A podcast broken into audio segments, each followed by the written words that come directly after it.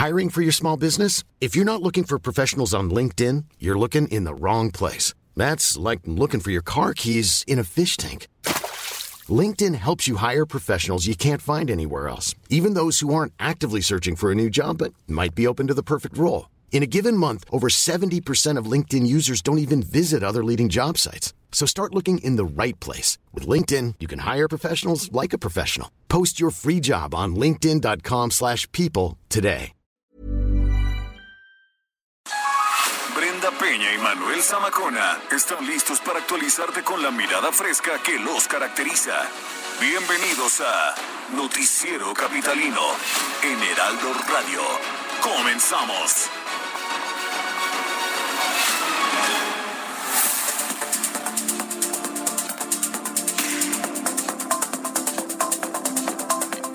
Se ponen en marcha 80 nuevos trolebuses. Invierten 400 millones de pesos en el tren México-Toluca.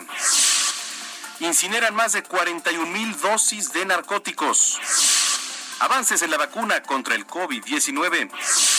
Podrían prohibir la detonación de cohetes para las fiestas patrias. Alondra de la Parra va a estar aquí su orquesta imposible.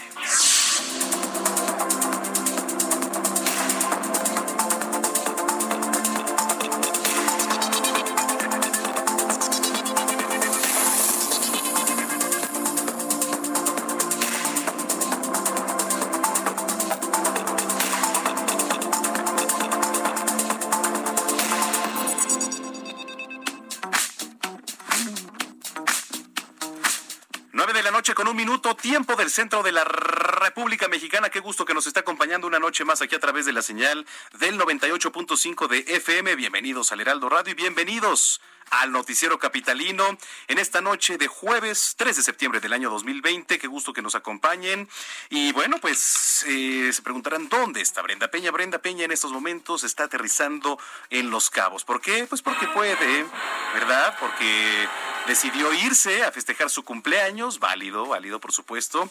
Así que bueno, pues le decimos lo mejor, que bueno, pues fue algo laboral, pero pues aprovechó para pasar el domingo, que es su cumpleaños también allá en Los Cabos, que es un bello y paradisíaco destino turístico. Así que, pues saludos, gracias por estar en sintonía con nosotros y le recordamos que podemos estar en contacto a través del WhatsApp, ya es mucho más fácil que se comunique aquí a cabina con nosotros en el 55 47 12 15 69. Ahí va de nuevo es 55 47 12 15 69. Ahí usted nos puede mandar mensajes de texto, nos puede mandar mensajes de voz y aquí haremos eh, públicas sus denuncias, sus opiniones, comentarios, mentadas, ¿verdad? Porque también se vale, se vale de todo aquí en este espacio y son bien recibidos. En las redes sociales, ¿cómo nos puede encontrar? Como arroba bren-penabello y arroba samacona al aire. Ahí nos contactan. Si me quieren ver, eh, no sé si ustedes gusten eh, ver, ¿verdad? Este lindo rostro, estamos también en www.heraldodemexico.com .mx. Aquí está activa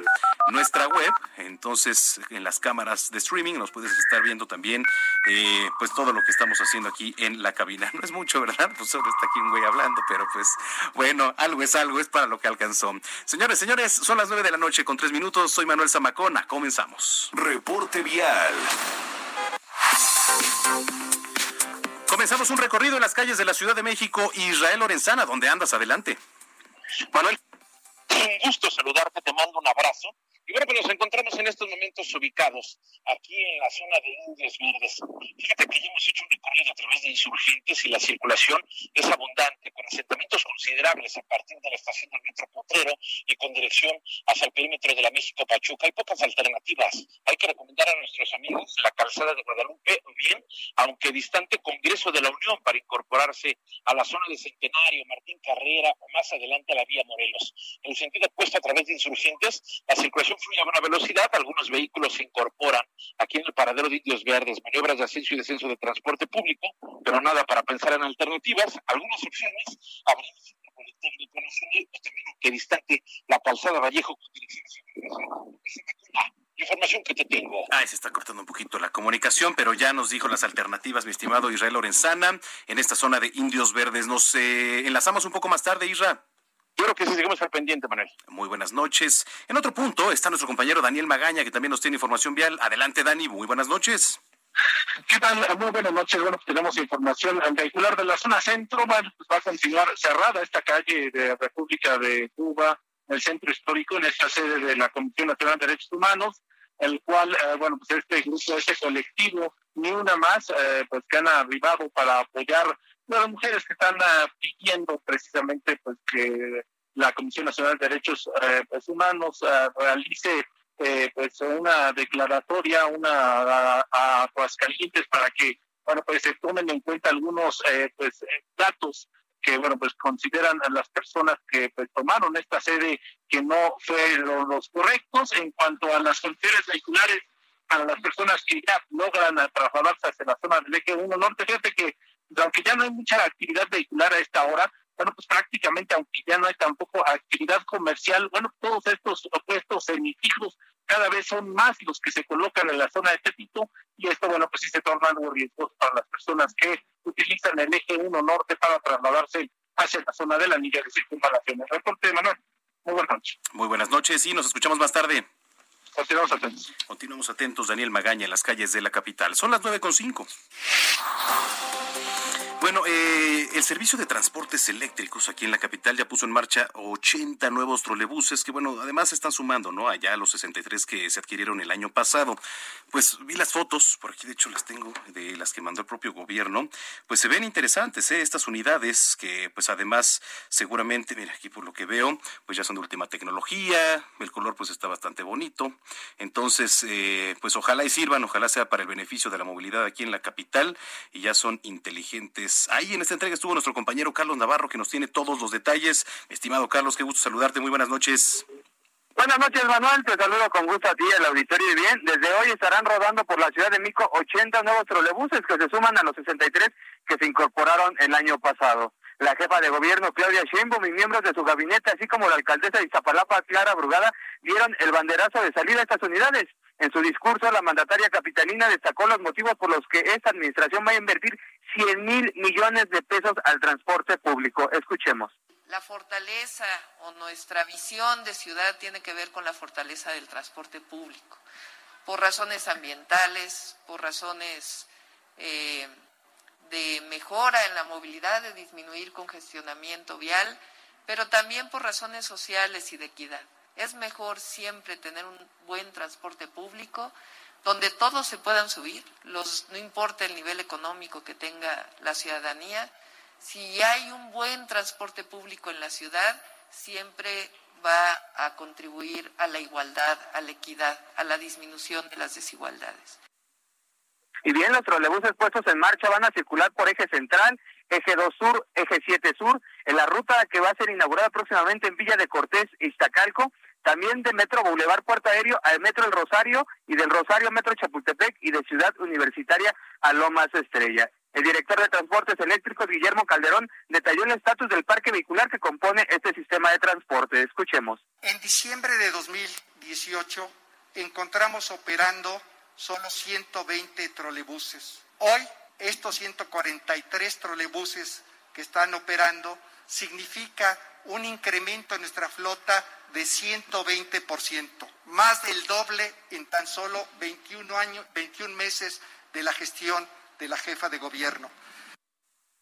También se presentó en esta ocasión el primer trolebús articulado que es de 18 metros de longitud y es el cabeza de serie y forma parte de los 50 más que estarán circulando en este proyecto que se denomina trolebús elevado que va a circular de Santa Marta en Iztapalapa a eh, Constitución de 1917. También se preguntarán cuánto costaron. Bueno, cada uno de los 143 de 12 metros costó 7.3 millones de pesos, mientras que cada uno de los 50 articulados de 18 metros tuvieron un precio de 13.6 millones. Es decir, en 20 meses el gobierno capitalino ha invertido 1.729 millones de pesos para estas casi 200 unidades.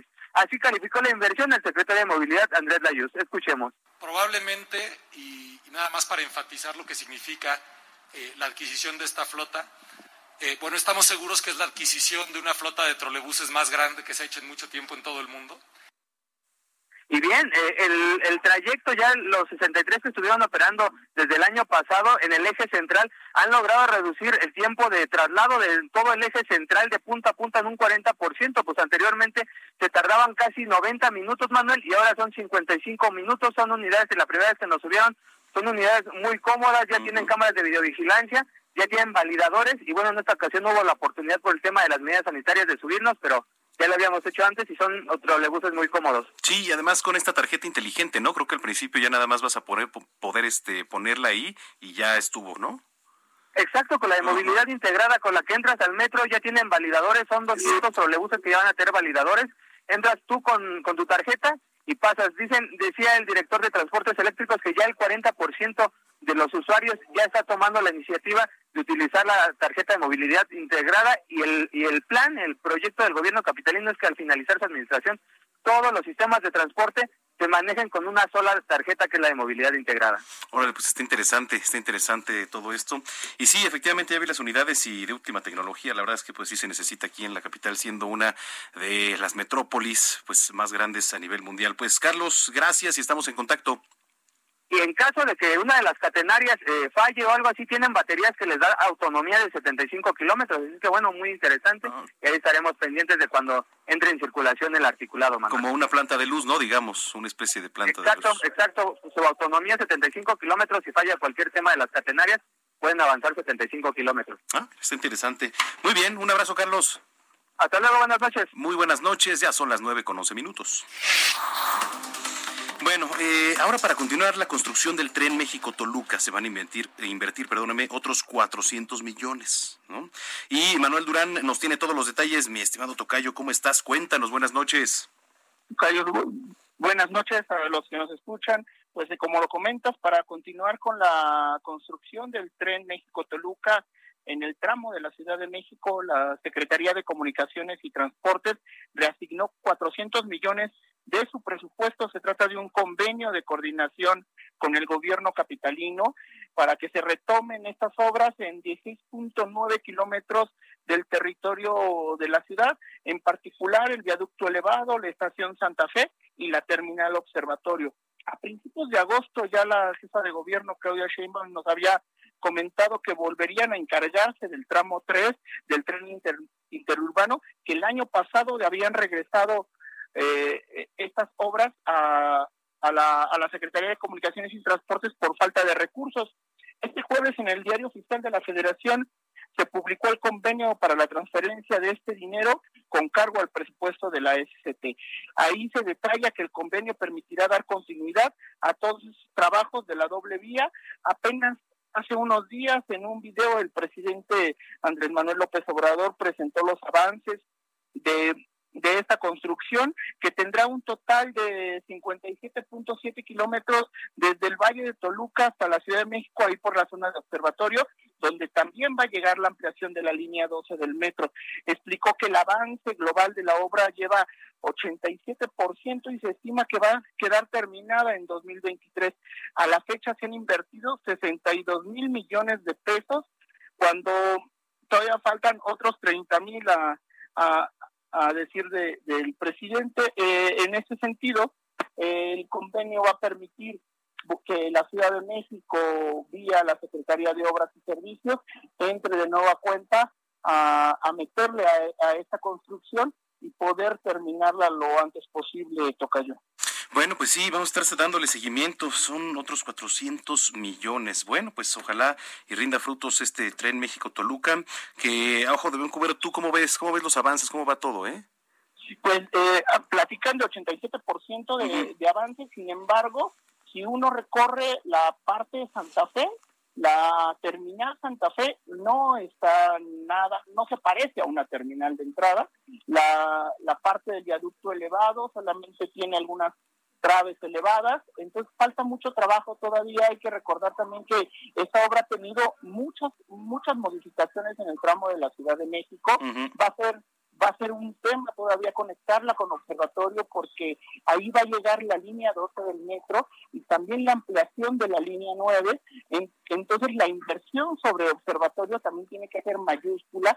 Se tiene pensado hacer un, un centro de transferencia modal muy grande el más grande que va a tener la ciudad por todas las conexiones que va que van a existir, pero que va a ser necesaria y también es la, la, la necesidad que tiene la federación y la ciudad de terminarla porque esta, este tren es la conexión de la activación del aeropuerto en Toluca, tiene que llegar a la Ciudad de México para de ahí hacer vialidades y conexiones al aeropuerto de Santa Lucía. Ya se está trabajando en todo eso y tienen que ir a la par combinando y de paralelo combinando todo para que esté en tiempo aeropuerto, vialidades, tren, ampliaciones de metro para que esto pueda fluir. Oh, qué relajo, por no decir otra cosa. En fin, este Tocayo, pues gracias y estamos en contacto. Hasta luego. Hasta luego, Manuel Durán, son las nueve con quince. Mire, ya con el apoyo de la Secretaría de la Defensa Nacional, la Fiscalía General de Justicia incineró más de 41 mil dosis de narcóticos. Laura Ángeles Gómez, quien es coordinadora general de administración de la Fiscalía General de Justicia, informó que fueron destruidos 87 kilos 577 gramos de marihuana, Un kilo 660 gramos de cocaína y 192 gramos de otros narcóticos, ¿no? Lo que sea, LSD, este, yo no sé qué tanto, este, ¿no?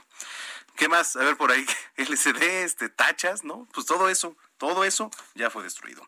Entre ellos, por supuesto, esto que le platico, que son las metanfetaminas. Le digo todo esto con el apoyo de la Secretaría de la Defensa Nacional, quien es quien se encarga de hacer la destrucción de todas estas drogas. Son las 9.16. Esta tarde otra vez un tema que de verdad está está calientito, ¿eh? Los padres de niños con cáncer. Se manifestaron ahí en circuito interior frente al Hospital de la Raza para demandar la falta de medicamento todo el año. Hemos escuchado esto una y otra y otra vez. ¿Qué está pasando con la falta de medicamentos para los niños con cáncer? Bueno, en respuesta, las autoridades del Instituto Mexicano del Seguro Social, encabezadas por Zoe Robledo, quien es el director, ya acordaron que se va a realizar el diseño en línea de una plataforma pública y transparente que va a permitir monitorear el otorgamiento oportuno en tiempo y forma de los tratamientos oncológicos de pacientes pediátricos atendidos en el IMSS, así como la elaboración de un padrón de pacientes pediátricos sujetos a tratamiento oncológico. Qué bueno, sí, que se haga esta plataforma para monitorearlo. El chiste es que lleguen, ¿no? Porque de qué sirve que hagan una plataforma si no van a llegar los medicamentos, entonces ¿qué se va a monitorear? El chiste es que haya medicamentos, que se haga lo que quieran, las plataformas que ustedes quieran, ¿no?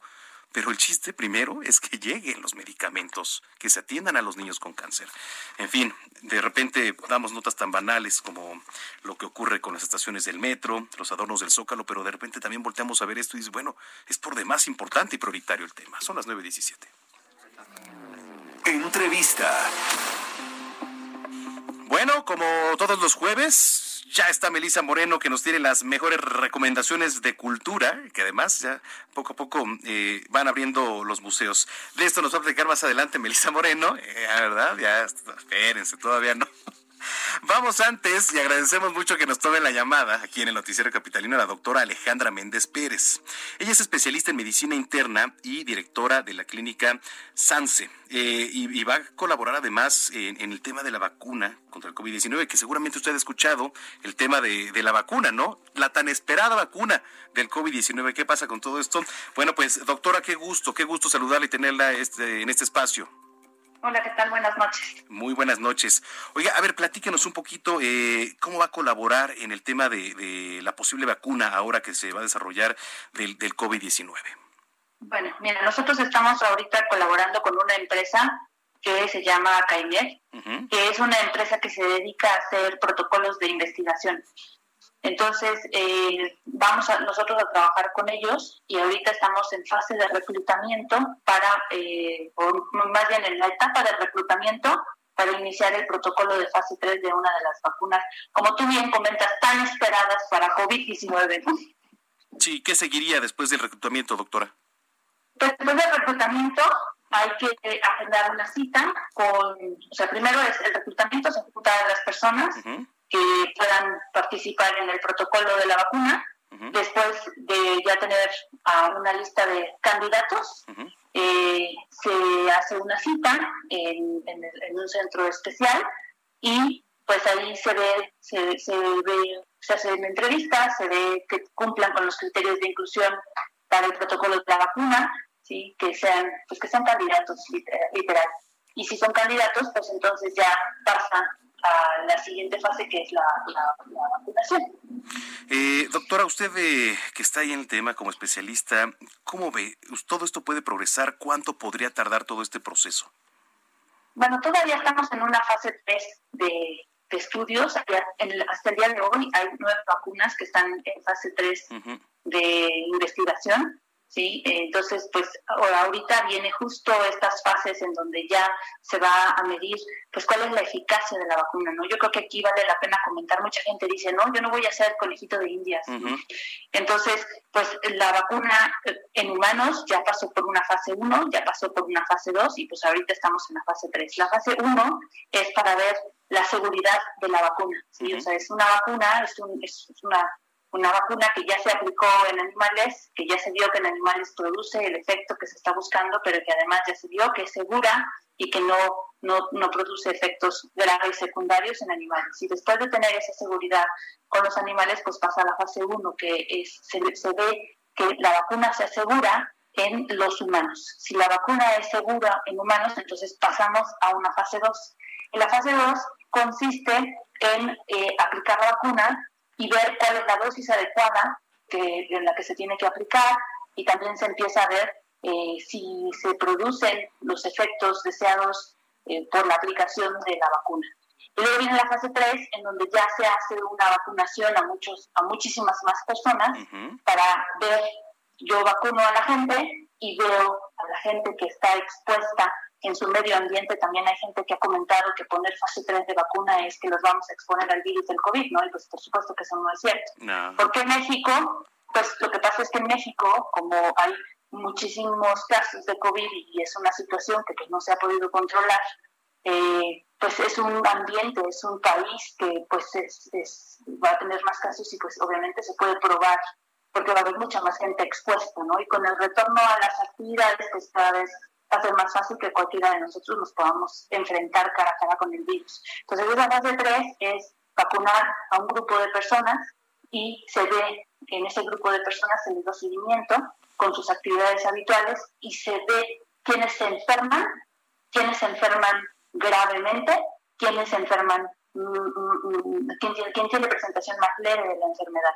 Entonces, con eso podemos comparar con otro grupo de personas a las que no se les vacuna, que también están en la vida cotidiana, y se compara este grupo de la vida cotidiana que no tiene la vacuna en comparación con el grupo de la vacuna que también está en su vida cotidiana, y se puede ver la comparación entre estos dos grupos, de quiénes, cuántos se enferman de cada uno de los dos grupos, qué tan severos se enferman los dos grupos, cuántos se mueren de los dos grupos, cuántos requieren hospitalización de los dos grupos, y de esa forma es como se ve qué vacuna qué vacuna es eficaz y, en qué porcentaje de eficacia.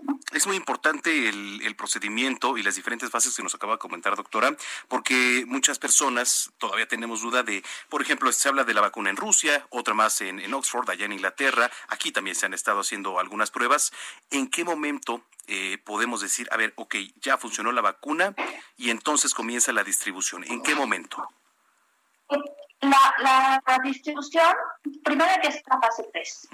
Después de tener la fase 3 y de ver que las vacunas sean eficaces, entonces, pues hay que, se tiene que aprobar y ya que se aprueban, pues obviamente se empieza la producción de las vacunas y la distribución masiva. Obviamente este proceso pues va a tardar, todavía no va a ser algo que esté listo por lo pronto este año no, y yo creo que tampoco va a estar listo para principios del próximo año. Yo creo que va a estar listo como a mediados del próximo año. Okay. Eh, entonces yo creo que todavía esto es un proceso que va que va a tardar un poquito. Eh, si nos vemos muy positivos, pues algo que en alguna de las conferencias el doctor Hugo López Gatel comentó es que la intención es que en el primer trimestre del próximo año se empiece la vacunación en México. Eh, pero pues obviamente todavía hay cosas de las vacunas que tenemos que que, pues, que conocer, ¿no? O sea, finalmente estamos en un proceso de investigación, la fase 3 de las vacunas, pues ya se van a vacunar de varios miles de personas, o sea, estamos hablando de vacunas a 60 mil, 70 mil personas eh, por protocolo de investigación aproximadamente. Entonces, bueno, pues tampoco son tan poquitas, pero no nada que ver con los millones de habitantes que existen. No, y, por eso qué bueno que, tocamos base con usted. Era importante que nos explicara un poco acerca de las fases y de lo que viene y la importancia, sobre todo ahorita, de estarse cuidando, de usar el cubreboca, de tomar las medidas de higiene necesarias, el gel, etcétera, ¿no? Entonces, eh, pues es el llamado, doctora, y, si lo permite, pues estar en comunicación, ¿no? Para ver cómo va todo el desarrollo de esta vacuna. Claro que sí, claro que sí, quiera, quiera que desee eh, pues participar en esta parte del protocolo, pues claro que sí, estamos eh, a su disposición. Nos pueden contactar en la clínica Sanse y les puedo dar los teléfonos, es el 5591, a ver, un segundito, 5591 30 98 36 y eh, 71 al final. Excelente. Doctora, muchísimas gracias. Con mucho gusto. Gracias. Es la doctora Alejandra Méndez, especialista en medicina interna y directora de clínica de Sanse. Vamos a una pausa, volvemos. Continuamos después de un corte con las noticias más relevantes de la metrópoli, en las voces de Brenda Peña y Manuel Zamacona, en el noticiero capitalino del Heraldo Radio. Regresamos. Regresamos con Brenda Peña y Manuel Zamacona al noticiero capitalino en Heraldo Radio. La voz capitalina. La noche con 30 minutos en el tiempo del centro. Gracias por continuar con nosotros aquí en el Noticiero Capitalino. Usted sintoniza el 98.5 de FM aquí en el Heraldo Radio. Eh, vamos a leer sus mensajes que nos mandan a través del WhatsApp. Dice, buena noche Manuel, me gustaría saber qué tan cierto es el rebrote esperado en octubre sobre COVID-19 y HN1. Por el clima, esto agravaría nuestro confinamiento. Agradezco tus comentarios y felicitaciones por el programa. Bueno, eh, gracias, no trae nombre, pero muchísimas gracias a quien escribió este mensaje. La verdad es que hay que cuidarnos porque además del COVID-19, que ya escuchamos ahorita la especialista, seguramente la vacuna todavía va a tardar algunos meses. Em, hay que cuidarse porque efectivamente pues son tiempos de lluvia que si usted eh, sale a la calle, se moja o, luego se descuida, pues puede, puede estar este, agarrando algunos otros síntomas, ¿no? Que son pues alguna gripe común, etcétera. Y ahorita, como está la situación, vaya a un hospital, y este en lo que le llegan a hacer una prueba y todo esto, la verdad es que se vuelve un poco tedioso y pues sí, efectivamente, pues se puede combinar el H1, luego viene el, el tema del COVID, entonces lo mejor es cuidarnos, que habrá rebrote, pues primero que se acabe esta oleada, ¿no? De contagios, porque para hablar de un rebrote primero necesitamos hablar de una baja en los casos positivos, que no ha sido así, ha sido pero muy poco realmente. Entonces, eh, gracias, gracias por tus comentarios. Antonio Parra, Antonio Parra es quien eh, escribió. Eh, y también aquí a través de nuestro Twitter tenemos comentarios, nos escriben Lu García, Dice, saludos a Macona, te escucho con gusto, jaja, haces muy ameno el camino, buen programa, que la pase muy bien Brenda Peña. Sí, seguramente ahorita la está pasando muy bien allá, nuestra querida Brenda Peña en Los Cabos. Pues es que en Los Cabos, ¿quién no la pasa bien, la verdad? Eh? Es un destino turístico, como le decía, maravilloso. Muchísimas gracias, gracias también por escribirnos. Ayer nos preguntaba eh, un profesor acerca de las laptops, de este famoso programa de las laptops. Nos comprometimos aquí a darle seguimiento. ¿Qué es lo que tiene que hacer para este maestro que nos escribía ayer? ¿Cómo funciona? Si usted quiere recibir una computadora para poder tomar las clases en línea, hay que llenar un formulario con nombre completo, correo electrónico y algunos otros requerimientos. En el Facebook usted entra y le tiene que poner eh, laptops con causa esta iniciativa que está donando computadoras a los estudiantes en la Ciudad de México. Es una organización que quiere ayudar a, pues, a que ningún estudiante ¿no? de nivel medio superior o superior aquí en la capital se quede sin tomar clases a distancia. Así que métase a Facebook y póngale por favor laptops con causa y ahí le van a decir qué hacer. Por favor, cualquier duda, vuélvanos a escribir. Son las 9 de la noche con 33 minutos. Bueno, eh, ya se está preparando una propuesta para prohibir la detonación de cohetes en festividades aquí en la Ciudad de México. ¿no? Porque luego hay varios irresponsables, que son bonitos los cohetes, pues sí, maestro, pero te vuelas el dedo, espantas a los perros, o sea, también hay muchos pros y muchos contras, más contras que pros. Jorge Almaquio, ¿cómo estás? Muy buenas noches, cuéntanos. ¿Qué tal, Manuel? ¿Cómo te va? Buenas noches a los amigos del auditorio. Efectivamente, el diputado de Morena, Nazario Norberto Sánchez, informó que tiene lista una iniciativa que enviará al Congreso de la Unión para inhibir expresamente en los pueblos y barrios originarios la detonación de pirotecnia en festividades o bajo cualquier otro pretexto. El presidente de la Comisión de Puntos Constitucionales e Iniciativas Ciudadanas del Congreso de la Ciudad de México destacó que la propuesta de iniciativa deroga el inciso E de la fracción cuarta del artículo 41 y adiciona el artículo 46, ambos de la Ley Federal de Armas de Fuego y Explosivos, para prohibir la comercialización, posesión o distribución de artificios considerados como pirotecnia. Argumentó que, bueno, pues la detonación de cohetes hace daño al medio ambiente, a las personas y a los animalitos que se espantan con los tronidos. Tal como lo dijiste, bueno, pues espanta a los animalitos y, bueno, sí son muy bonitos, pero hay que llevar un eh, pues control acerca de estos explosivos. Pero vamos a escuchar lo que comentó el diputado local de Morena.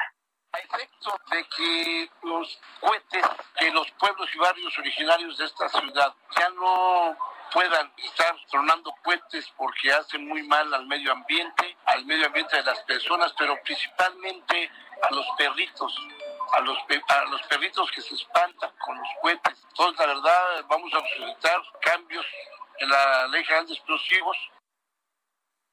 Y bueno, Manuel, amigos, eh, destacó el congresista que esta solicitud es una petición reiterada de la ciudadanía harta de que bajo cualquier pretexto que va desde un nuevo año, las bodas, bautizos o hasta funerales, bueno, pues se use la pirotecnia aquí en la capital del país. Nazario Norberto recordó que a la mayoría de la población le agrada visualizar este tipo de funciones que se permiten en las festividades oficiales de las fiestas patrias, pero también señaló que esta, esta, esta fecha es solo una fecha que lo amerita. El legislador de Morena indicó que los recién nacidos y las personas adultas mayores pues son los que más sufren debido a que la detonación de algunos cohetes alcanza hasta 190 decibeles, sonido que supera los niveles permisibles para el oído humano, ya que de acuerdo con la Organización Mundial de la Salud, los seres humanos solo toleran 55 decibeles sin ningún daño a la salud y dependiendo por supuesto del tiempo de exposición, 60 decibeles ya pueden provocarnos malestares físicos, mientras que en los animalitos la afectación pues es mayor y bueno, quien tiene mascotas se da cuenta que cuando truenan estos cohetes, Manuel, pues lógicamente pues se asustan, incluso corren abajo de la cama y por más que se escondan, pues no pueden evitar estos sonidos fuertes de los cohetes, Manuel. Sí, la verdad es que sí, ¿eh? digo, pues ¿para qué? O sea, y luego los accidentes ahí en, las manos, hasta los dedos les se andan volando luego, si no lo saben prender bien, entonces, pues creo que evitar, ¿no? En la medida de lo posible. El, uso de, cohetes sería lo, ideal, pero bueno, pues vamos a esperar a ver si, si procede todo esto. Jorge Almaquio, pues muchas gracias. Te mando un abrazo, Manuel, buenas noches. Igualmente, Jorge Almaquio, muy buenas noches, son las 9.37. Agenda Capital, exposiciones, museos, teatro. Aquí está la agenda cultural de la capital. Es jueves, es jueves de Agenda Cultural con nuestra querida Melisa Moreno. Hay que estar pendientes porque ya reabrieron más museos para que usted vaya este fin de semana aquí en la ciudad.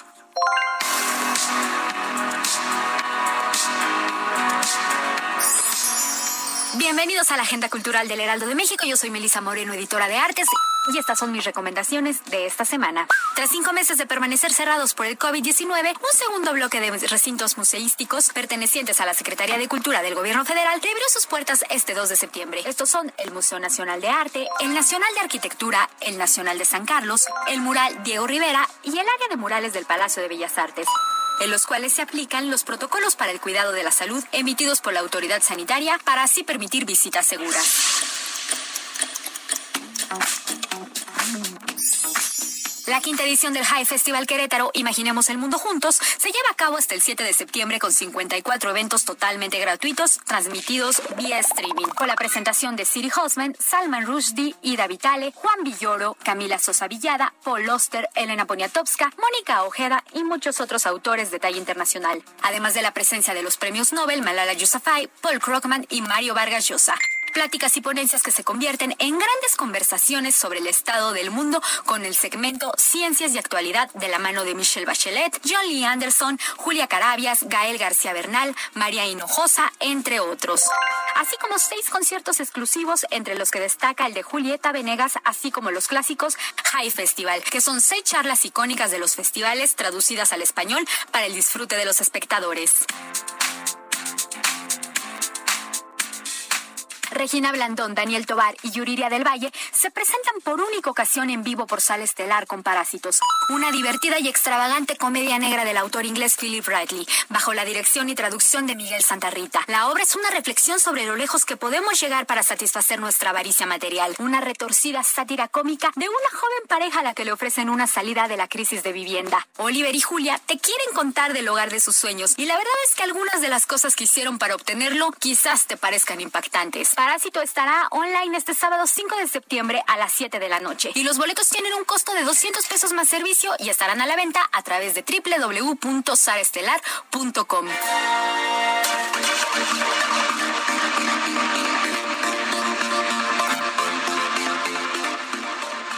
Yo soy Melisa Moreno y me encuentras en arroba melisototota y nos escuchamos la próxima semana.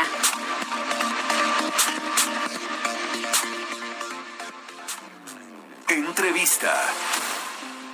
Gracias, Melissa Moreno. Y pues bueno, ya escucharon las recomendaciones en materia cultural y artística de este fin de semana.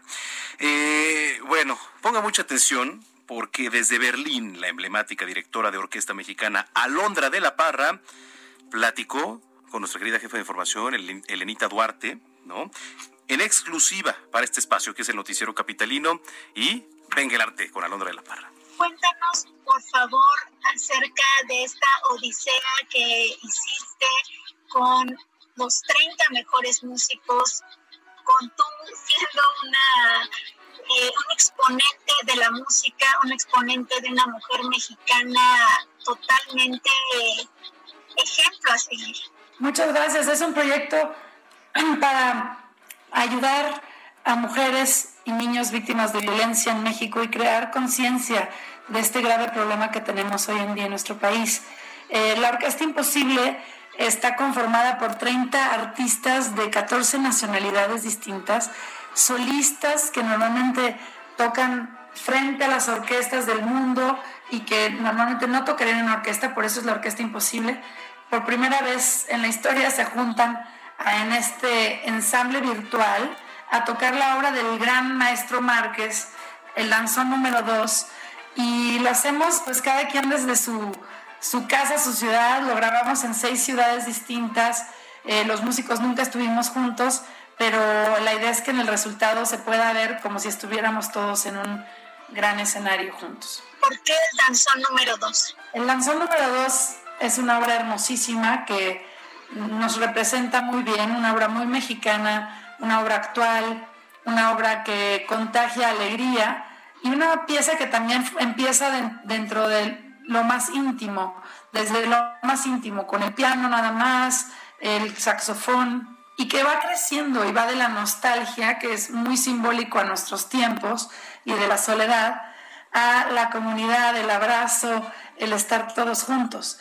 Entonces, em, para mí era muy importante poder eh, encontrar una obra que comunicara todos estos sentimientos y circunstancias. Cuéntanos cómo, cómo fue posible poder eh, ensamblar todas estas piezas, poder dirigir desde la distancia con esta pandemia que a todos nos ha como venido a, a desarmar y a decir, ahora qué, ¿no? O sea, ¿cómo va a ser la vida después de esto? Fue sin duda un gran reto porque al no poder estar juntos, no podernos escuchar, sentir, eh, se tuvo que hacer todo gota por gota.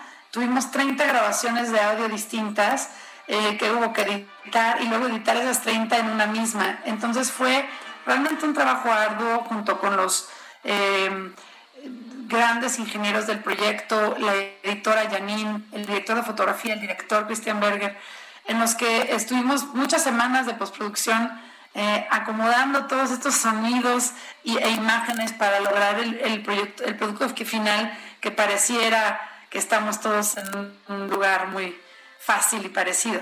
Y cuéntanos, por favor, obviamente esto tiene causa, qué hay que hacer, cómo hay que aportar, qué, qué se tiene uno que, que, poner las pilas para poder apoyar. Los invitamos a que donen.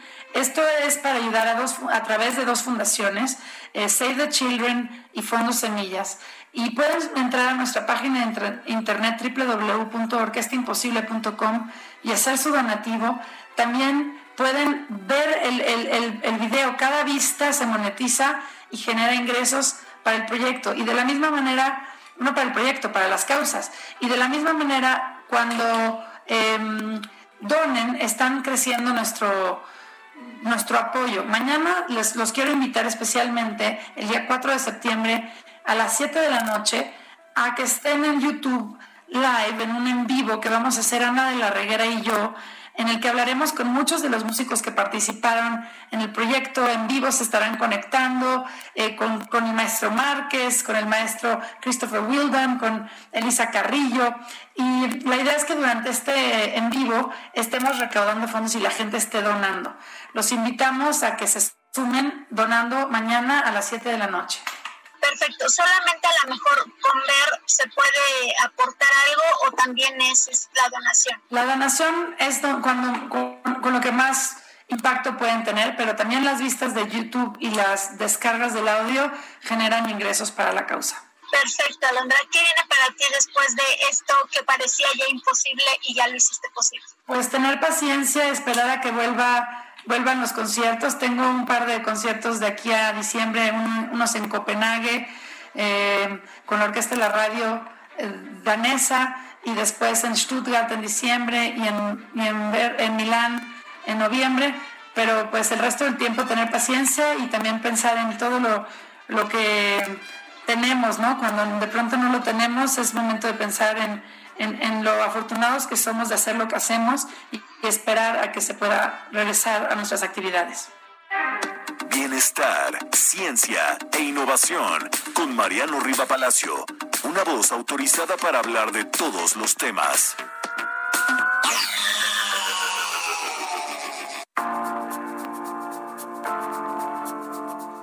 Ya está en la línea telefónica nuestro querido Mariano Riva Palacio, a quien saludamos como siempre con mucho gusto. Mariano, ¿cómo estás? Querido Manuel, ¿cómo estás? Muy buenas noches, amigos del noticiero capitalino. Bueno, pues la llegada de la pandemia por COVID-19, Manuel, a nivel mundial y en nuestro país y en especial para los capitalinos, pues ha puesto en evidencia qué tan fuertes, qué tan solidarios y capaces somos para afrontar los nuevos retos, los nuevos escenarios, el uso de la tecnología, la educación en línea muy presente y los desafíos de liderazgo que vienen a corto y mediano plazo. Porque si bien es cierto que el futuro es incierto, siempre es posible anticipar que los liderazgos, tanto en organizaciones públicas y privadas, tienen la responsabilidad de analizar y explorar caminos para que sus compañías o las instituciones que encabezan estos líderes puedan continuar existiendo luego de la pandemia y además, Manuel, poder pensar si su actividad es sustentable para los próximos años. Fíjate que un estudio publicado por Deloitte Escenarios para Líderes Resilientes, que es una sociedad privada que contribuye al impacto económico y que brinda asesoría en temas de negocios dio a conocer cuatro posibles escenarios post-COVID-19. El primero es que se vislumbra una situación pandémica contenida a través de un fuerte apoyo gubernamental a empresas de y las pymes, por ejemplo, y de los ingresos medios bajos sería una alternativa pues para salir del problema económico. El segundo escenario es una crisis prolongada, esperemos que esta no sea así. Bueno,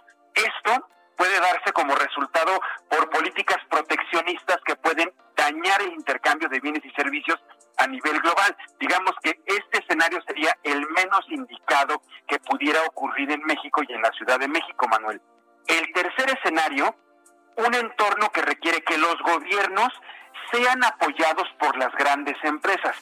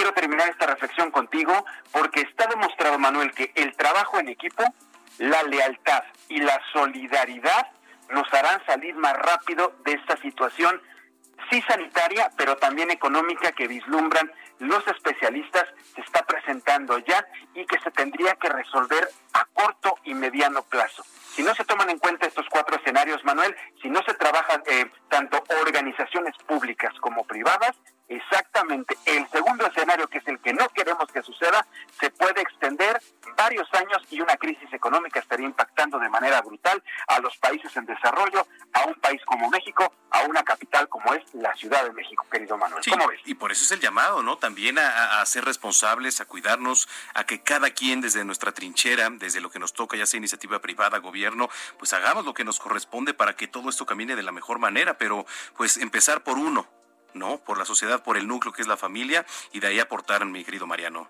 Exactamente, por el núcleo importante que es la familia mexicana, pero este estudio en específico está enfocado, Manuel, a esos líderes que exactamente tienen en sus manos las organizaciones públicas y las industrias privadas para poder salir adelante. Todos nos tenemos que apoyar. Definitivamente tenemos que ir unidos. Correcto. Separados no vamos a lograr nada, Manuel. Oye, Mariano, qué interesante lo que nos acabas de platicar. ¿Dónde te podemos seguir en redes sociales? Querido Manuel, estoy en mis redes sociales, arroba JM Rivapalacio en Twitter, Instagram y, y, en Facebook estoy como Mariano Rivapalacio Yáñez. Directamente yo contesto los mensajes. Excelente, ahí te seguimos y nos escuchamos el próximo jueves. Ándale pues, Manuel, un abrazo a todos, muy buenas noches. Muy buenas noches, es Mariano Rivapalacio aquí en el Noticiero Capital, Capitaliano. es que era para que rimara con Rivapalacio, Mariano Capitaliano. Ya, 9.50. Deportes ya. con Roberto San Germán. Creo que no salió. El maestro Roberto San Germán ya está con los deportes. Él sí está preparado, no como uno.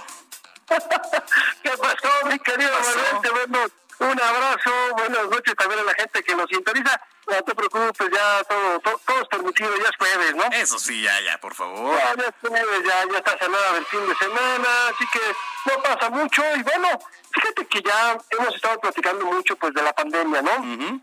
La situación económica que se está viviendo y de todo, ¿no? Pues bueno, pues ya viene la Liga MX, ya revelaron cuándo volvería el público a los estadios este torneo. Y es que los estadios no se abrirían a su capacidad de entrada, sería solo en un 30 o 50%, pero para tomar esta decisión la Liga está esperando a que llegue el mes de octubre. Ya se ha comentado, como tú te has dado cuenta, las últimas, eh, vamos, eh, las últimas entrevistas, o las últimas pláticas que se da, o las últimas eh, reuniones, o la cita con la prensa que está teniendo el, el doctor López Gatel. ¿Quién? Pues ya dijo que para López Gatel. Ah.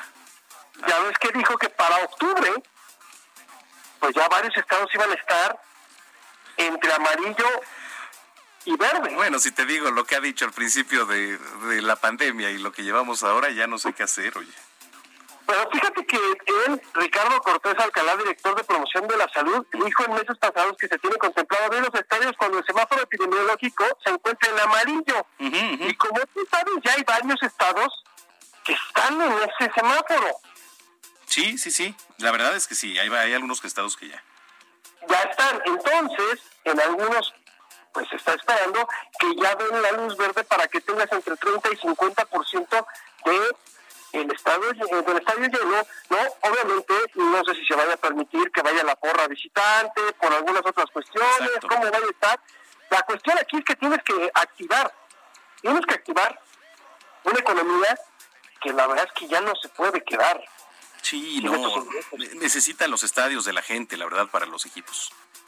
Y sobre todo para, para lo como dices tú, los equipos necesitan. Fue lo que pasó con la liga de béisbol. Uh -huh, exacto. Mexicana no pudieron soportar, no pueden soportar sin, sin la entrada de ese dinero que son las, la, la, ahora sí que lo que es toda la taquilla. Pero bueno, vamos a esperar a ver qué dice López Gatel, de cuándo se da esta apertura, pero todo parece indicar que para las, digamos que después del 15 de octubre ya habría gente en los estadios de fútbol en la Liga MX. Bueno. Así que estaremos muy al pendiente. Oye, rápido nada más para decirle a la gente, uh -huh. lo de Raúl Jiménez, que fue hoy nombrado el mejor jugador de la temporada, por sus compañeros del Wolverhampton, bien por Raúl Jiménez, 27 goles esta temporada, bien y 10 asistencias, eh, sí, en todas las competencias.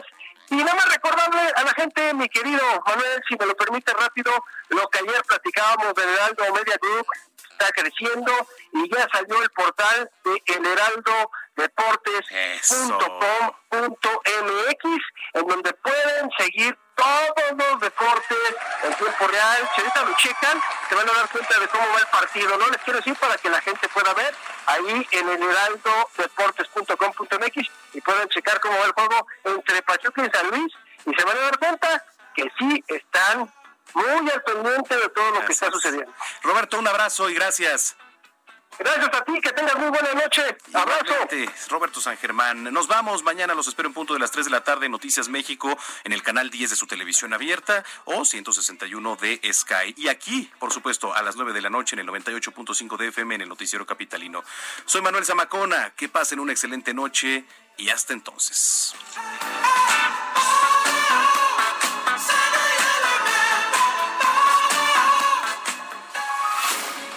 Estás informado con las noticias más relevantes que acontecen en la metrópoli.